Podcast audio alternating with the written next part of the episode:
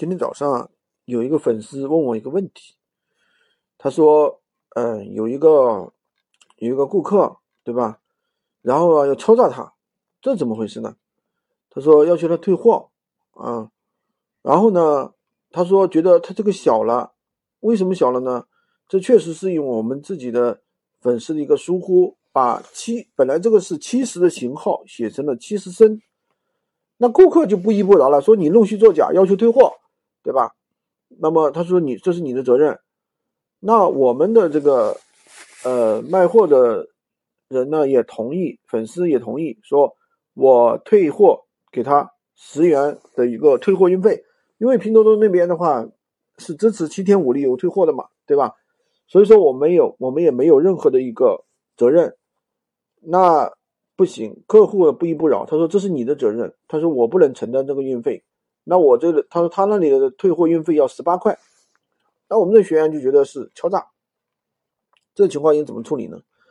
其实你们呃没有注意啊，这里面有一个小小的技巧，在如果是多多上面这个商品如果是支持这个无理由退货的，你先去点退货啊，点了之后呢，它里有一个平台有一个我要寄件，或者是说我自己寄件，已经有快递单号了。他会让你选，就是在第二步里面啊，有让你选，这个一定是要在商家同意你退货之后，然后才会出来。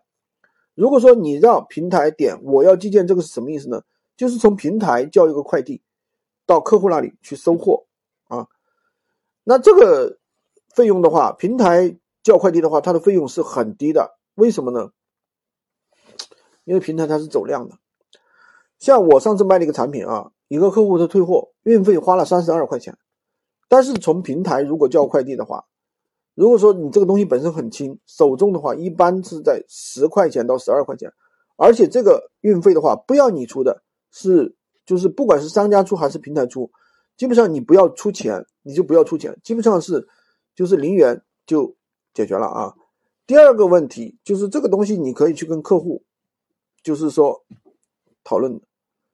我卖了这么多人，没有人说有问题，就你说有问题，对吧？比如说我虽然是写错了，这是我的一个问题，我写了七十升，但是根据常识来说，那我这个商品可不可能七十升呢？对不对？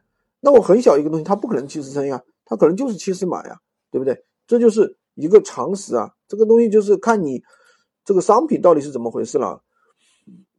当然补充一点啊，从拼多多叫快递，你一定要和约客户约定好时间。因为他是快递员，这个时候是上门收货的，而不是客户自己根据自己的时间去寄货啊，所以这是要注意的一点。好的，如果你想学习更多的闲鱼无货源干货，可以关注我，也可以订阅我的专辑，当然也可以加我的微三二零二三五五五三五，获取闲鱼快速上手教程。